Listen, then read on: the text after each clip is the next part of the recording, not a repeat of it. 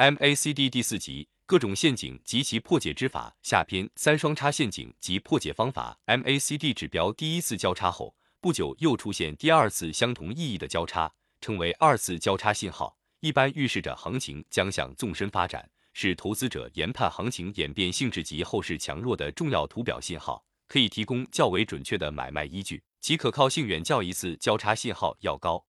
但是股市千变万化，庄家诡计多端。常常出现虚假信号，应引起投资者警惕。一点二四金叉陷阱 MACD 指标在低位出现第四金叉后，走势小幅上涨后回落洗盘整理，不久再次形成金叉信号。二次金叉的时间长短及位置没有固定标准。据多年的实盘经验总结，时间跨度一至二个月为佳。若时间过短，起不到判别作用；若时间过长，两者之间失去关联效应。第二次金叉位置在第一次金叉位置附近或微向上偏较好，若位置上下差距较大，其判断意义也不大。在日 K 线上形成 W 底形态，表明市道已经彻底转强，走势可能大涨，此信号应积极买入做多。但在实盘操作中，二次金叉信号出现后，走势没有出现预期的上升行情，走势很快陷于盘局或继续下跌，构成一个低位二次金叉陷阱。常常使 W 底形态很快转变为 M 头形态。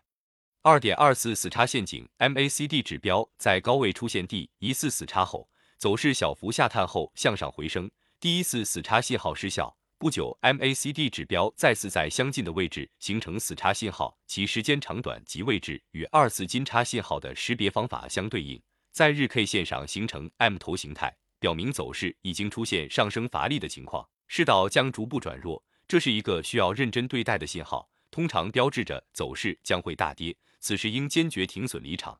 但在实盘操作中，二次死叉信号出现后，走势没有出现预期的下跌，构成二次死叉陷阱，走势出现上涨走势，常常使 M 头形态很快转变为 W 底形态。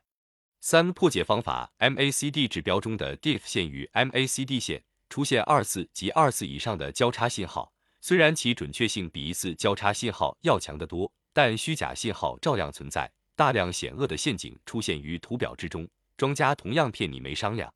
那么在操作中应如何避免这些陷阱呢？除了用一次交叉陷阱的破解方法外，还可以通过以下方法进行分析：一、二次交叉时看 KDJ 指标的背离情况，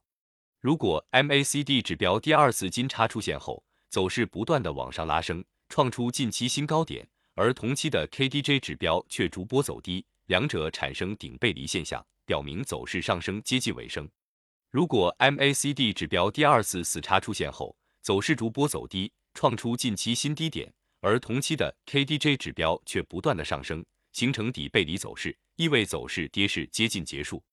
二二次交叉时，看 RSI 指标的背离情况。如果 MACD 指标第二次金叉出现后，RSI 指标是呈顶背离的，表明走势上升乏力，上涨势头不足，可伺机卖出。如果 MACD 指标第二次死叉出现后，RSI 指标是呈底背离的，表明走势蓄势待涨，会有喷发而出的上涨势头，可伺机买人。三二次交叉时，看关键位置的力度大小。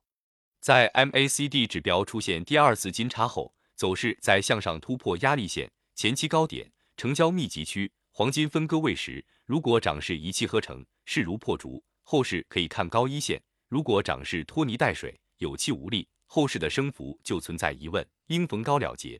在 MACD 指标出现第二次死叉后，走势再向下击穿支撑线、前期低点、成交密集区、黄金分割位时，若是毫无抵挡，不堪一击，后市会在下个台阶；若是庄家刻意打压，制造混乱，后市跌幅就不会很大，应逢低借人。四二次交叉时，看技术形态特征。在 MACD 指标出现第二次金叉时，日 K 线是否构成完整的底部技术形态，如 W 底形态、头肩底及上升三角形、下降楔形、上升旗形等技术形态。在 MACD 指标出现第二次死叉时，日 K 线是否构成完整的顶部技术形态，如 M 头形态、头肩顶及下降三角形、上升楔形、下降旗形等技术形态。五二次交叉时看成交量大小，在 MACD 指标出现第二次金叉时，成交量必须大于第一次金叉时的成交量，这样才能有上攻的潜力，否则就是虚张声势。在 MACD 指标出现第二次死叉时，如果成交量较大，表明庄家出货坚决；如果成交量恒等，空方力量没有完全释放，走势继续下跌；如果成交量较小，表明庄家筹码控制程度好，下跌是为了回调洗盘。四、背离陷阱及破解方法：MACD 指标的趋向与走势的走势不相一致时，两者就产生背离状态。技术指标与走势发生背离时，以技术指标的方向作为参考依据。MACD 指标产生背离时，一般为中期可能见顶或见底的转势信号，底背离为买人信号，顶背离为卖出信号。但是在实盘中，背离陷阱时常发生，投资者容易上当受骗。一底背离陷阱在一轮持续跌势的行情中，走势逐步向下走低，低点一个比一个低。而同期的 MACD 指标不但没有相应创出新低，反而向上越走越高，低点一个比一个高，形成底背离状态，一般作为中期见底买入信号。走势出现两个以上近期相对低点，而 MACD 指标并不配合出现新低点，一般为平底，可以买人。但在实盘中底背离出现后，走势并没有上升多少，便再行下跌，形成底背离陷阱。二顶背离陷阱在一轮持续涨升的行情中。走势逐步向上走高，屡创近期新高，而同期的 MACD 指标却未能相应的随之而上，反而向下连连走低，形成顶背离状态，一般视为中期见顶卖出信号。走势出现两个以上近期相对高点，而 MACD 指标并不配合出现新高点，一般为平顶，可以卖出。但在实盘中顶背离出现后，走势并没有下跌多少，便重拾升势，形成顶背离陷阱。三破解方法：MACD 指标的背离形态经常出现，通常其买卖信号的准确性较高，是技术高手常用的赚钱利器之一。但就因为其准确性较高，所以常被庄家用来制造陷阱，欺骗投资者。因此，投资者应尽量熟悉并避免背离陷阱，才能与庄家斗智斗勇。一、分析移动平均线的支撑和压力程度。在出现顶背离时，如果均线对走势的回调有较强的支撑作用时，表明下档接盘能力强，可以不理会指标的背离情况。如果走势轻松击穿均线的支撑，表明庄家出货坚决，走势即将见顶，应逢高离场为宜。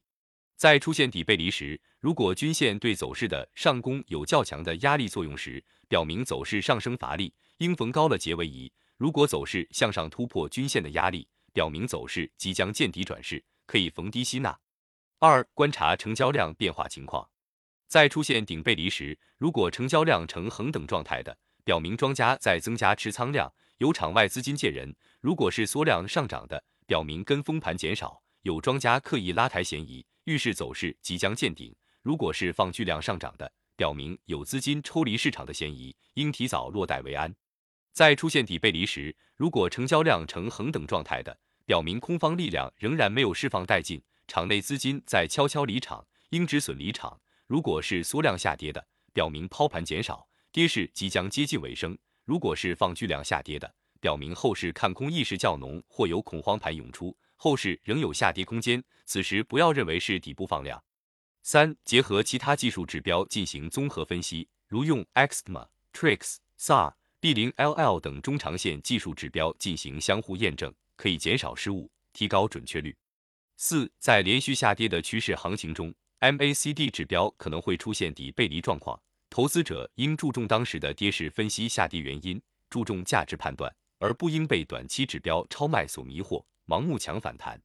五，结合波浪形态分析，顶背离形态出现在升势的一浪、三浪里可靠性差，出现在上升五浪、B 浪、延长浪里可靠性较高，底背离形态出现在调整两浪。四浪或 C 浪后期则可靠性较高，出现在 A 浪、C 浪初期则可靠性差。五、突破陷阱及破解方法。突破是指走势维持在某个区域位置或某个趋势通道里运行较长一段时间后，出现向上或向下发展，并产生一定幅度的市场现象。通常，走势突破后会脱离原来的运行规律，改变原来下跌的转为上升，或原来上升的转为下跌或加速。脱离原通道而加速下跌或加速上涨原来的运行方向，但是突破也有真假之别，因此就有陷阱的存在。在 MACD 指标中，当走势在一个狭窄的区域里较长时间焦灼运行，DIF 线和 MACD 线粘合或接近在一起，其差值几乎接近于零。bar 指标的红绿柱状线缩短于零轴附近。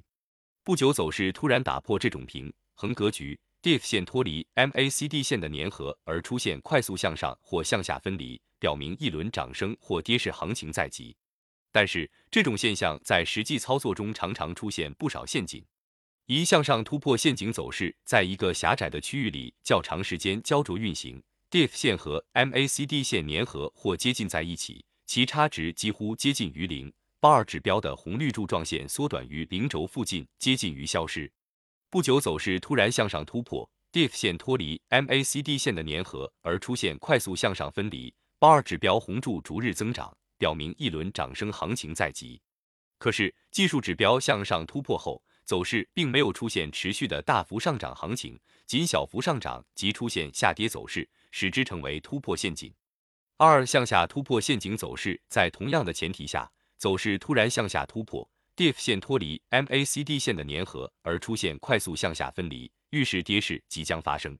然而技术指标向下突破后，走势并没有出现持续的大幅下跌行情，仅小幅下跌后即止跌回升，同样成为突破陷阱。三破解方法在实盘中经常发现粘合在一起的 DIF 线和 MACD 线突破后，走势并没有向突破方向持续发展，而是经过一次惯性的运行后，走势反转朝另一方向纵深发展，原先的突破被彻底否定。这些现象大多是庄家人为设置的陷阱。因此，对 MACD 指标的突破仍需提高辨别能力。一、分析走势所处的位置高低。如果走势在低位，MACD 指标发生粘合后向上突破，其可靠性较大；向下突破则欺骗性较大。如果走势在高位，MACD 指标发生粘合后向下突破，其可靠性较大；向上突破则欺骗性较大。当然，知道走势的高位和低位，判断就不难了。难的是不知道走势是高位还是低位，这就要在结合其他分析方法的同时，凭对市场的灵性和感悟了。二看走势所处的阶段，通常一轮完整的坐庄流程是建仓、试盘、调整、出升、洗盘、拉升、出货、反弹、砸盘等几个阶段。深人分析研究庄家的坐庄整个过程，辨识当前走势处在坐庄流程中的哪个阶段，就可以帮助我们区分突破的真假。如果处于底部吸货区域、中途整理区域、庄家成本区域附近的，若向上突破，其真突破的概率较大；若向下突破，其假突破的概率较大。如果处于拉升的末期、高位派发区域，走势远离庄家成本区域的，若向上突破，其假突破的概率较大；若向下突破，其真突破的概率较大。三、观察成交量变化。通常在走势真正向上突破时，会得到成交量的积极配合。如果量价失衡，成交量巨大突破后回落，突破后放量不涨，或突破时成交量过小，则可信度差，需提防庄家以假突破的方式出货。而走势在向下突破时，则无需成交量的放大。但是据多年实盘经验，无量下跌多数是空头陷阱所为，后市将会反转向上。三有效突破一般都建立在充分叙事整理的基础上。充分叙事整理的形式有两类：一是我们常知的各类形态整理，如三角形整理、楔形整理、旗形整理、箱体整理等；二是庄家吸完货以后，以拖延较长时间作为洗盘手段，或者因等待题材或拉升时机，走势走出了比形态整理时间更长、范围更大的整理。走势一旦突破此种整理，则往往是有效突破。由于这种整理超出了形态整理的范围，因而有时候是难以察觉和辨别的。四对庄家选择突破时机需要仔细研究，市道较好、价位又不高的时候没有疑问；如果市道不好，就需要结合庄家成本、走势位置、庄家类型及其控盘特点进行分析。在大势较好的时候，前期走势不逆势的；在市道不好的时候，突然逆势突破，提防庄家出货。六突破要成功跨越或脱离某个有意义的位置，比如一个整数点位、一个整理形态、一条趋势线、一个成交密集区域或某一个时间之窗等，否则判断意义不大。